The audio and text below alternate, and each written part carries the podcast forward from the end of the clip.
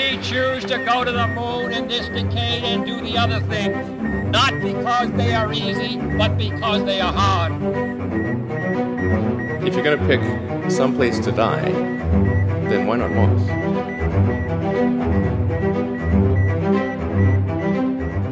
Buenos días, buenas noches. Depende del uso horario y de muchas otras cosas.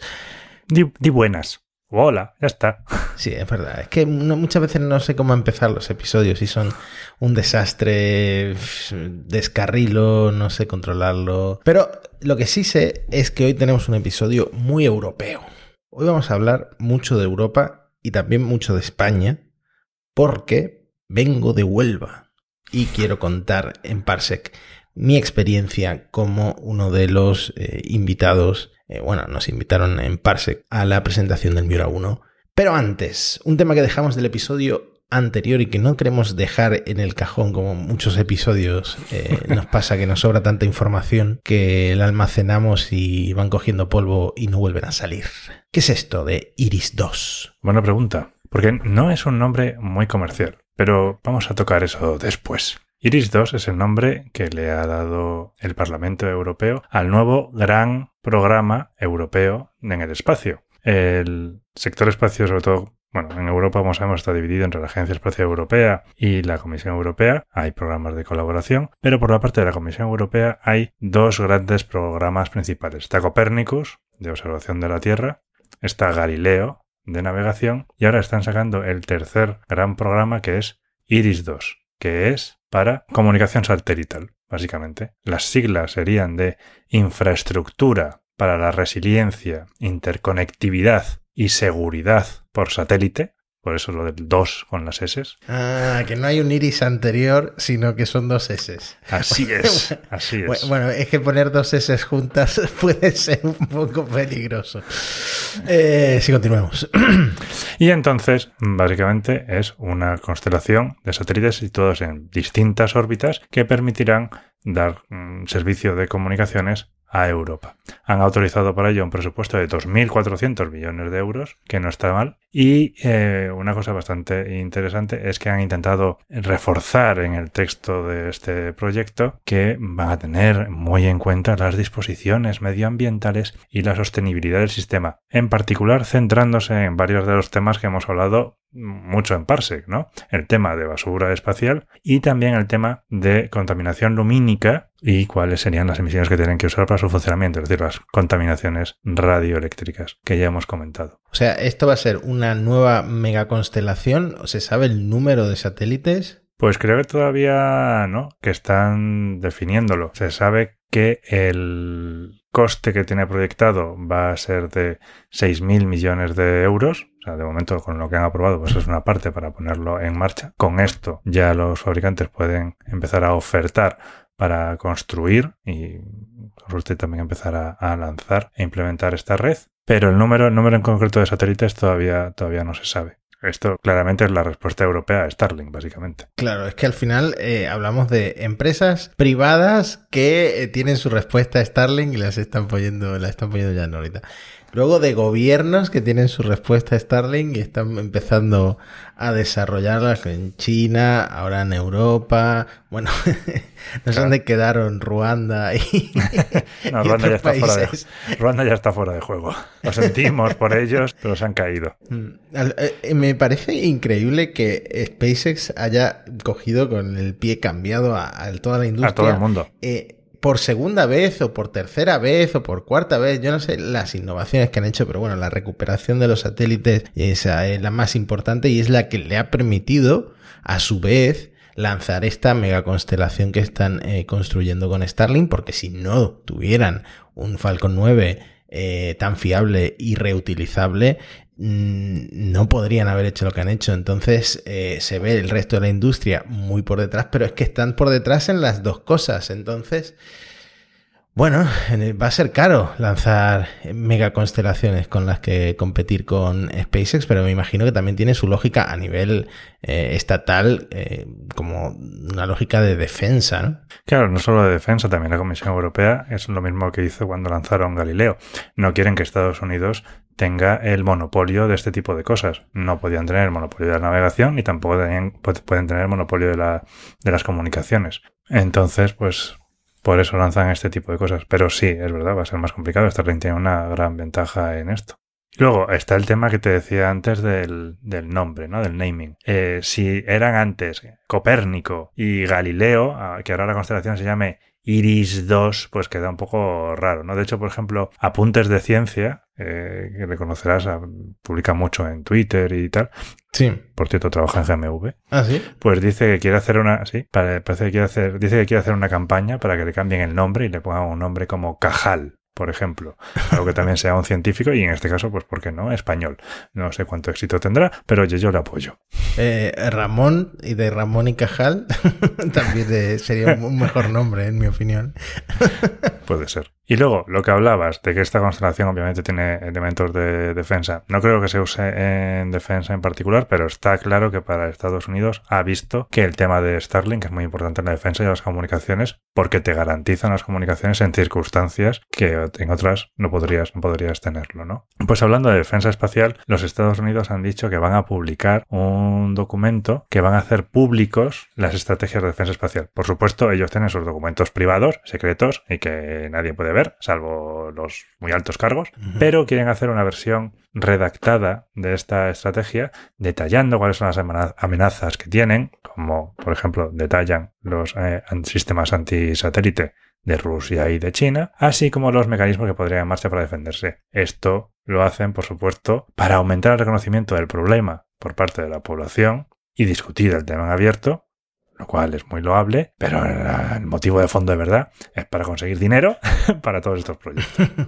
Podemos seguir enlazando con misiones de la Fuerza Espacial y de Defensa. Hay un par de movimientos bastante interesantes. Por ejemplo, en la Fuerza Aérea tenían una ley que permitía movilizar agentes privados, por ejemplo, compañías aéreas, para mover tropas o lo que sea de un lado a otro en caso de necesidad. Pues la Fuerza Espacial quiere tener una ley parecida, de forma que en caso de conflicto por ejemplo, con China dejan caer, ¿eh? ¿por qué no? Vamos a dejar caer a China haciendo amigos, como siempre decimos. Pues aquí quieren sacar una ley parecida que han llamado Commercial Augmentation Space Reserves, que es CASR, el primer acrónimo aburrido que tenemos en Parsec por primera vez, esto no lo han mm. pensado bien. CASR es también mi seguro de hogar. Oh, pues es el seguro para la fuerza espacial en este caso. Entonces aquí quieren tener la capacidad de movilizar agentes privados como fabricantes de satélites, lanzadores o servicios en caso de necesidad. Eso sí, no es movilizarlos a cambio de nada, les pagarían por sus servicios, lo cual está bien, pero estarían forzados por ley, lo cual se puede, se puede justificar. Y otra cosa muy interesante y que hemos hablado es que el espacio en gran medida es un poco el salvaje oeste. Hemos visto que SpaceX empezaba a lanzar satélites prácticamente sin ningún tipo de control, o OneWeb, o ahora los que sean. Bueno, pues en este sentido también la Casa Blanca y ya con esto dejamos esta, este, esta ruta estadounidense que estamos haciendo. Te había dicho que quería un episodio europeo y ya vamos por la Casa Blanca otra vez. Lo sé, lo sé, pero lo estamos haciendo muy rápido, no te preocupes. pero esta es muy interesante porque tienen que, eh, están discutiendo las autorizaciones de misiones. El Consejo Nacional del Espacio, dirigido, que es una parte del gobierno, están en, la Casa Blanca, está dirigido por la vicepresidenta, por Kamala Harris, están trabajando en un marco para poder regular las actividades espaciales comerciales ¿eh? Son estos primeros pasos para terminar con este salvaje oeste que decíamos, tienen que autorizarlos de alguna forma, lo cual hasta ahora nadie lo estaba aplicando, pero realmente es parte, por ejemplo, del Tratado del Espacio Ultraterrestre. El Tratado del Espacio Ultraterrestre que se firmó en las Naciones Unidas por un montón de países, realmente es un tratado de no proliferación nuclear y de armamento en el espacio, pero tiene una serie de puntos muy interesantes. El artículo 6, que no vamos a leer en eh, completo porque bueno, es un artículo denso, pero básicamente dice que las actividades de las entidades no gubernamentales en el espacio ultraterrestre, incluido la Luna y otros cuerpos celestes, tienen que ser autorizadas y fiscalizadas constantemente por el pertinente Estado que forme parte del tratado. O sea, que los estados de verdad pueden aprobar y controlar las actividades espaciales. Bien, pues está bien que ya se pongan en marcha legislaciones en este aspecto para que, bueno, no todo el mundo pueda hacer lo que quiera sin tener que pedir permiso a nadie. ¿El Tratado del Espacio Ultraterrestre dice algo sobre las guerras estelares eh, con armas láser que ocurrieron en galaxias muy, muy lejanas? No, eso no lo cubre. Gracias a Dios, así seguiremos teniendo pelis de Star Wars. Oye, pues todo, este tema eh, que mezcla un poco el espacio con lo militar, eh, yo sigo pensando que tendría mucho tirón para un episodio o quizá para una pequeña sección mensual. Eh, me, da la sensación de que muchos oyentes disfrutan de temas de, defensa. Y además esto enlaza un poco con la segunda parte del episodio a la que voy ahora y es nuestra visita porque aunque fui yo en representación de los dos, fue Parsec el medio invitado a la presentación del Miura 1 de PLD Space en su base de lanzamiento. ¿Y por qué digo militar? Porque les cede el espacio el INTA, el Instituto Nacional de Técnica Aeroespacial, en el Arenosillo, que es eh, donde tienen el centro de experimentación, allí abajo en Huelva, bueno, allí abajo. Yo estoy abajo. Allí abajo, eh, desde la perspectiva de Javi, que está. Para está... mí, para abajo, a ti es allá al lado, ¿no?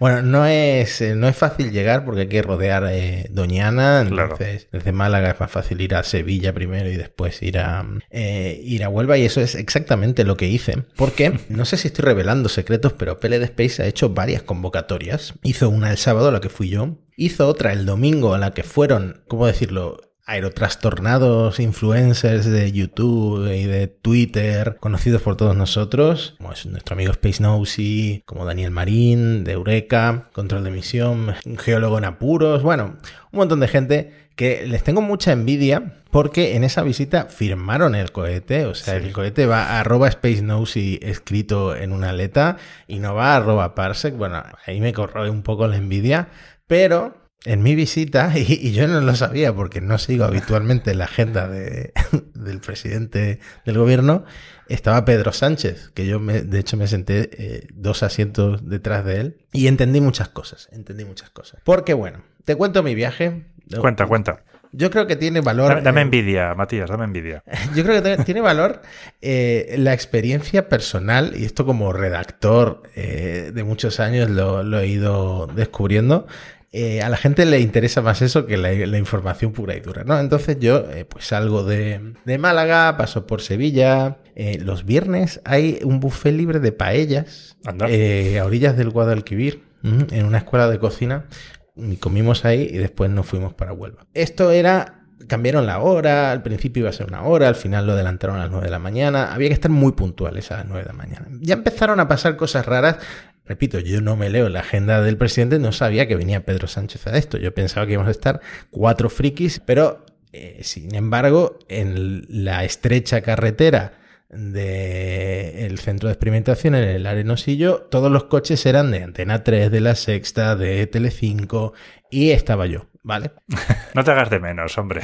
Una de las cosas raras que empiezan es que nos hacen esperar muchísimo, muchísimo tiempo. Estaban por un lado los militares, por otro lado eh, pues la gente de comunicación de PLD Space y por otro lado gente que yo no me había dado cuenta, pero que ahora sé que era gente de presidencia, que era gente del gobierno, que estaba ahí para organizar las cosas. De hecho, el más borde y más seco y más autoritario de todos eh, se ve que venía con, con, el presidente, ¿no? De hecho, eh, aparte de expirar mucho tiempo, del orden de una hora y media, nos revisaron a todos los bolsillos, las mochilas.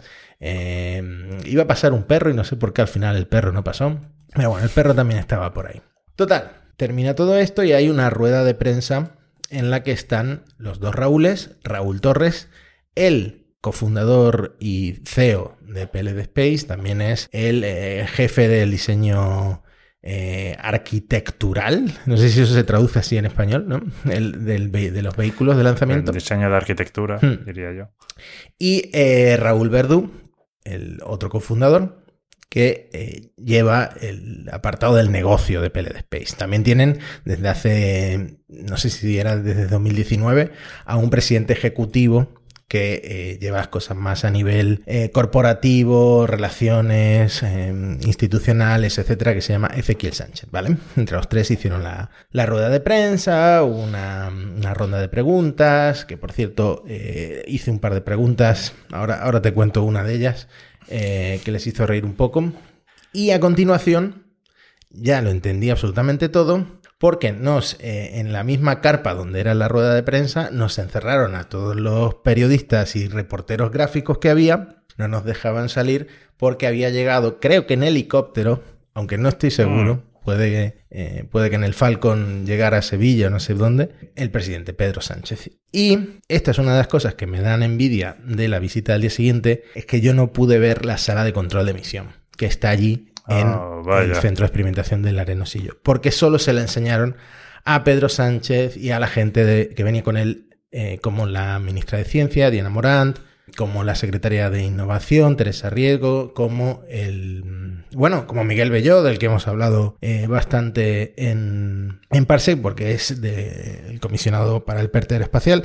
No sé si va a ser el director de la Agencia Espacial Española o no. De momento es el director provisional de la Agencia Espacial, así que es muy probable que acabe siendo también el director cuando salga. Que por cierto, ya que lo mencionas, la Agencia Espacial Española ya tiene estatuto. Se aprobó el 7 de marzo en, en Consejo de Ministros. Y junto con esta ley, la misma disposición dice que la agencia tiene que empezar a funcionar el 9 de junio o antes del 9 de junio y que comenzará con la celebración de la sesión constitutiva de su Consejo Rector. Así que en tres meses más o menos tenemos que tener ya la agencia rodando. Imagino que tiene que ser antes del 9 de junio porque después en Sevilla hace un calor que no puedes, no puedes estar.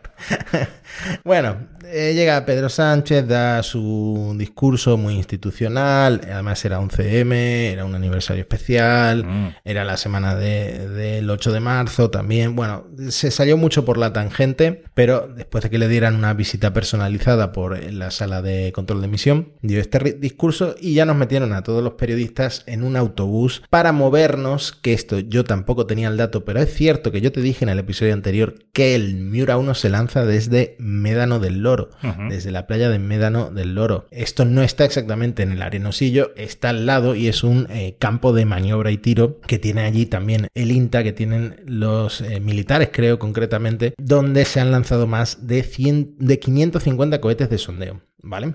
Y allí lo hemos visto en un vídeo de PLD Space y lo hemos visto allí en persona. PLD básicamente ha construido una plataforma de lanzamiento con su rampa. Había una, la han restaurado, pero eh, casi todo lo que hay es de ellos. Eh, antes eh, me decía Raúl Verdú que eso era una duna y que llevan seis meses de trabajo intenso y lo que les queda. ¿no? Entonces, dejado, dejando atrás la experiencia personal, paso a contar lo que vimos y la razón por la que PLD, a quienes estamos muy agradecidos, sobre todo a María Clement, que es la que lleva la comunicación, nos mm, invitaron a ver el cohete. El Miura 1, la verdad, impresiona, a pesar de que es un cohete bajito, un cohete eh, pequeño, porque cuando tú lo comparas con lo que va a ser el Miura 5 o con lo que es, no sé, un Vega o Mm. otros cohetes, pues es, es pequeñito, es un, es un lanzador suborbital de 12 metros de altura.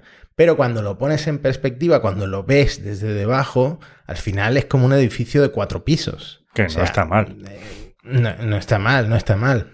Y También impone porque, bueno, para ellos emocionalmente estaban allí muchos de los ingenieros que trabajan en PLD y se los veía sonriendo con una sonrisa oreja a oreja. Es el resultado de 12 años de trabajo. Además, ya es histórico porque es el primer lanzador privado, aunque es una colaboración privado-pública, porque el, el CDT invirtió en PLD Space, y Mm. porque hay colaboración y hay sinergias, como dicen, ¿no? los de marketing. Bueno, al final es un cohete privado, una empresa privada, y el primero que se mueve a su base de lanzamiento. También, una vez que vuele, se va a considerar el primer cohete con un motor de combustible líquido eh, de España y, de, mm, y el primero de queroseno líquido y oxígeno en Europa. O sea que es, es bastante histórico y también es importante para España porque podría convertir a España, sobre todo cuando llegue el Miura 5, en el décimo país con capacidad mm, comercial y gubernamental al espacio. Bueno, así es como ellos lo, lo venden y tienen toda la razón, pero sobre todo a mí me impresiona ver un cohete, ¿no? Y que nos inviten a ver un cohete. eh, ha sido una experiencia chulísima. Y una de las preguntas que más le hacía la gente, aunque es cierto que como yo fui con, una- con periodistas de medios más generalistas, pues no se entendía que el Miura 1 es suborbital porque es como una prueba previa y como un, eh, un concepto, una prueba de concepto para lo que va a ser su producto comercial, que es eh, su Miura 5, que es con el que van a vender misiones a la órbita. Además, misiones para satélites de hasta 500 kilos, que son, pues creo que la mayoría de los satélites que se lanzan hoy en día. Entonces no se entendía que esto iba a ser suborbital que iba a ser como una, una prueba de concepto, pero sobre todo lo que querían saber es cuándo se lanzaba. Mucha gente fue esperando ver el lanzamiento.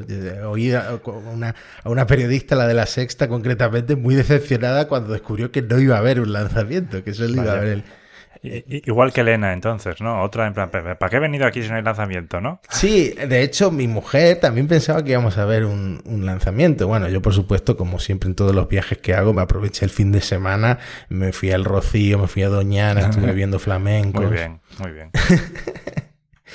y entonces, a esta pregunta, ¿qué es lo que responde PLD? Pues que eh, dispone de distintas ventanas de vuelo concedidas por el Ministerio de Defensa de España que se abren, por un lado, a mediados de abril y por otro en mayo. Entonces, no vamos a ver un lanzamiento en marzo, que fue una de las fechas que habían dicho. Lo veremos como pronto en abril, pero posiblemente se siga retrasando porque todavía quedan pruebas todavía quedan cosas por hacer. Recordemos, recordemos las dos frases principales de Parsec, de no estamos para tirar cohetes y las cosas del espacio van despacio.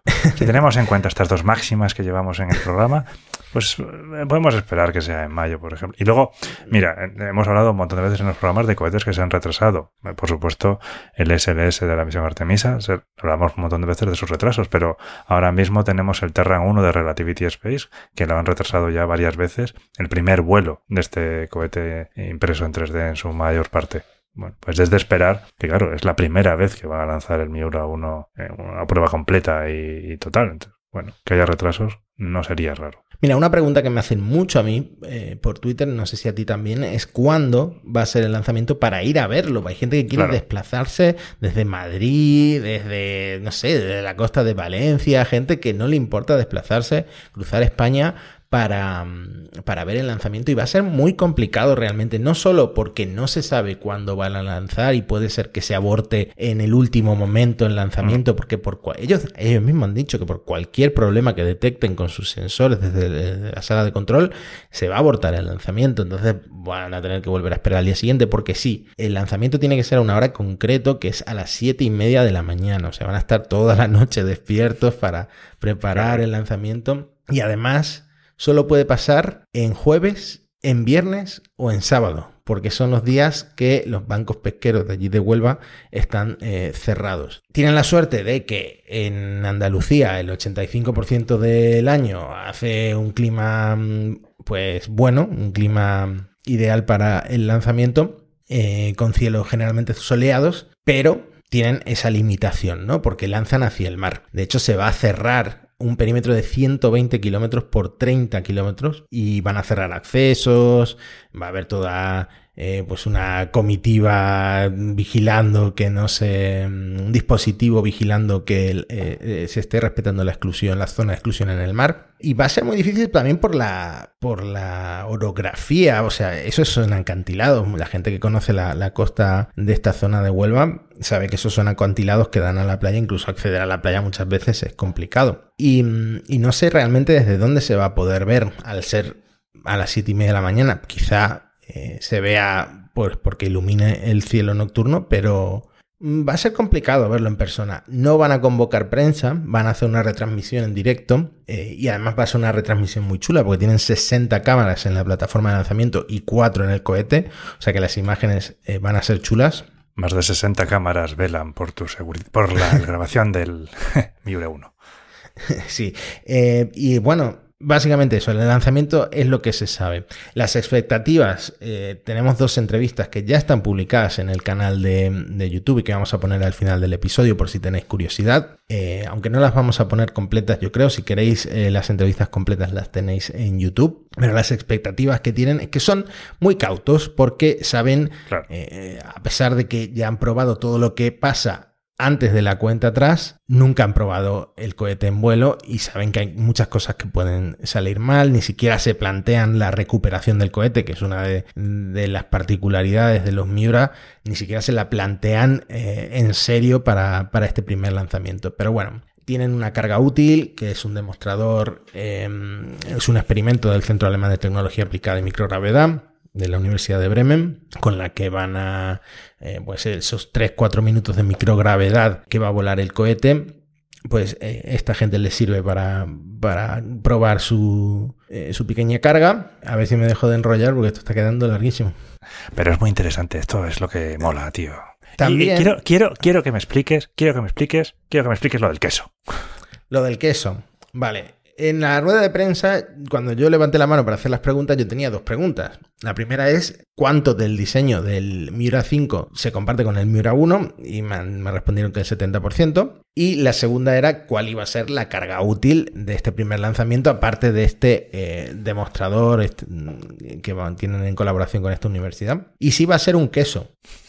¿Por qué? Porque yo, como fan de la trayectoria de SpaceX, sé que, sé que Elon Musk dijo una vez en Twitter que la carga útil de la primera Por misión. que era en Twitter. Sí, de la primera misión Dragon, de la primera nave Dragon que voló, la de carga, llevaba una rueda gigante de queso. Y que eh, era como un chiste inspirado en el sketch de los Monty Python de eh, la tienda de quesos. Eh, esto, por lo visto, no, es el, no era la primera empresa que lanzaba quesos. me parece que ya se había hecho antes, incluso en los 60, algo de eso he oído por ahí. Entonces les hizo mucha gracia esta pregunta y directamente ofrecieron el Miura 1 a cualquier fabricante de quesos de España que esté interesado en, eh, pues eso, apoyarlos enviándoles un queso. eh, o no sé, esto al final va a ser el primer queso español que vaya al espacio y vuelva con suerte, así que también puede ser un- una oportunidad de promoción importante para marcas de queso. Yo dije que, a ver, al ser un Miura mm, español y muy español, tiene que ser un queso, un buen queso curado, ¿no? Ya, ya salieron por, por Twitter eh, gente de Huelva ofreciendo opciones de queso de la zona, quesos Los locales. quesos locales, ¿no? Pero al final esto, esto y esto lo recalcó Pedro Sánchez y tiene razón. El Miura 1 es un cohete de Elche, pero que se ha probado en el aeropuerto de Teruel y que se va a lanzar en Huelva. Imagínate la colaboración, el triángulo que se ha montado de repente ¿no? en España. Y, y es muy guay, porque es un, es un cohete muy español. De hecho, la, mm, eh, la empleada, la verdad es que no me quedé en cuál era su puesto, pero sé que se llamaba Ana, de PLD Space, que eh, nos llevó de vuelta a, a nuestro coche desde el Médano del Loro no era de Elche, creo que era, eh, no sé si dijo de Navarra o, de, o, de, o del País Vasco, ¿vale? Entonces hay, Claro, hay, tienen que tener ingenieros de toda España. hay gente... Incluso seguramente de la Universidad de León. Es- seguramente. Y cuando yo empecé a publicar la- mis historias en Instagram y en Twitter de Peled Space, me escribió, por ejemplo, un ingeniero que trabaja en Shopify en, en Toronto, diciéndome que es una empresa eh, por la que se volvería a España. O sea que imagínate, Ostras. ya es inspiracional Peled Space, porque al final están consiguiendo cosas muy chulas. ¿no? Sí. Sí, sí. Sí, son inspiracionales a nivel español como SpaceX puede ser a nivel estadounidense. Mm. Y por cierto, por poner algo de contexto, por si alguien se ha perdido otros episodios u otras cosas, lo de la Universidad de León viene porque los dos astronautas españoles que se seleccionaron estudiaron allí. Mm. Sí, eh, Está yo- muy relacionada con el tema espacial. Lamento, lamento no, no haberme graduado en la Universidad de León. De hecho, conocí a un chico hace poco, joder, es que me voy por la tangente. Me conocí a un chico hace poco que mm, es controlador de vuelos que se presentó a, mm, a esto de, de la ESA y mm, al proceso de selección y eh, no lo pillaron porque no, eh, no estudió en la Universidad de León, pero Claro. era de León. O sea que tenía Uy. muchas, tenía Sí, muchas papeletas. Por un pelo, vaya. Bueno, pues nada, el Miura 1, aunque estuvo en vertical y sigue estando en vertical para todas estas em, convocatorias de prensa y de amigos, etcétera, eh, luego lo ponen en horizontal y lo, ponen a resguardo porque es muy sensible, tienen otra, otro cohete, otra maqueta con la que hacen otras pruebas, pero el de verdad, el cohete real, tiene que pasar todavía una serie de pruebas de integración en la plataforma y también un encendido estático. El primer, la primera sería un wet dress rehearsal, esto de lo que hemos hablado largo y tendido con el SLS, con todos los pasos previos del lanzamiento, incluido el llenado de, los propelentes, etcétera. Luego la prueba de encendido, el, motor, que es un único motor, el, el TPRL B, que sería ya el ensayo definitivo antes del vuelo. Y después es cuando el INTA eh, hace como una revisión formal que se llama el Flight Readiness Review. Y eso es lo que autoriza a PLD a lanzar por fin el Miura 1, esperemos, crucemos los dedos, no se vaya mucho más allá de mayo porque todos tenemos muchas ganas de verlo volar y de que el lanzamiento eh, salga bien, porque además hay un segundo lanzamiento ya programado, hay un Miura que se está ya construyendo, se está fabricando allí en Elche y siguen eh, no, tan optimistas con esa ventana de finales de 2024, ya dicen que es probable que el lanzamiento se vaya a 2025, pero siguen trabajando en el Miura 5, dicen que como comparte el 70% del diseño del Miura 1, pues los ingenieros van sorprendentemente rápidos, que eh, la experiencia es un grado en este caso, que ya hay incluso clientes interesados con la primera y la segunda misión cubiertas, y mm, incluso dieron cifras de que el Mira 5,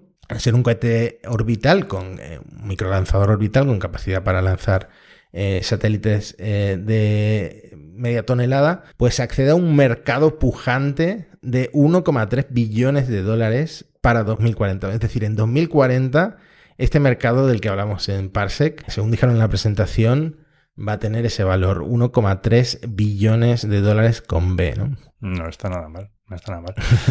Solo un comentario por contexto, la Flight Readiness Review es un hito normal en todas estas misiones de lanzamiento. No solamente, no es que solo hayan inventado para el Miura 1, todas las misiones antes de ser lanzadas pasan ese hito justo antes de lanzarse. Pues sí, y bueno, pues una vez que tengan esas, calificaciones finales, pues ya estará todo listo para el lanzamiento. Les pregunté por la competencia, que fue una pregunta que de hecho me la sugeriste tú, porque están, eh, hablamos en el episodio anterior de que la Agencia Espacial Española está abierta a, a, financiar empresas de todo el mundo que se presenten, ¿no? A su convocatoria. Al menos en el contexto del PERTE aeroespacial, porque el PERTE está abierto también a empresas de fuera. Y PLD, por supuesto, tiene muchas papeletas y ellos se ven como cabeza europea ahora mismo mm, en el desarrollo de lanzadores privados y tienen toda la razón porque a pesar de tener eh, una competencia pujante, por ejemplo, en Alemania. En eh, Alemania está eh, la, el RFA ¿no? y EISAR Space. Exactamente.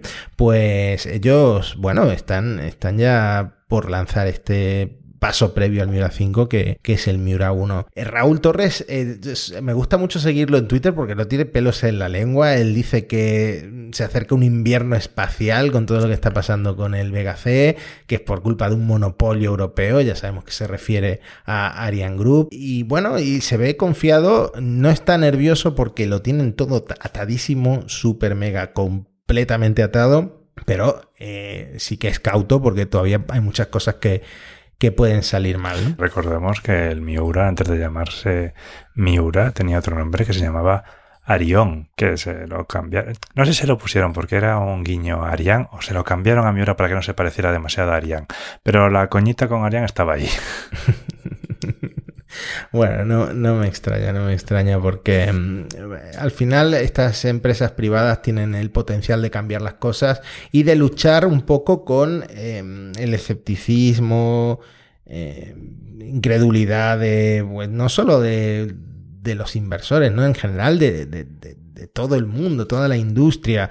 Eh, ¿quién, ¿quién, te va a hacer caso cuando acabas de salir de la universidad y, tu deseo es desarrollar un cohete, ¿no? Y mira dónde están ahora, ya van a lanzar un cohete de verdad. No, lo que han hecho es extremadamente meritorio. El trabajo de los Raúles y de, por supuesto, toda la gente que está trabajando en la compañía en PLD Space es impresionante. Y esperemos que consigan coronarlo con un lanzamiento de éxito del Miura a la primera y a finales de abril o en mayo, pero no más tarde.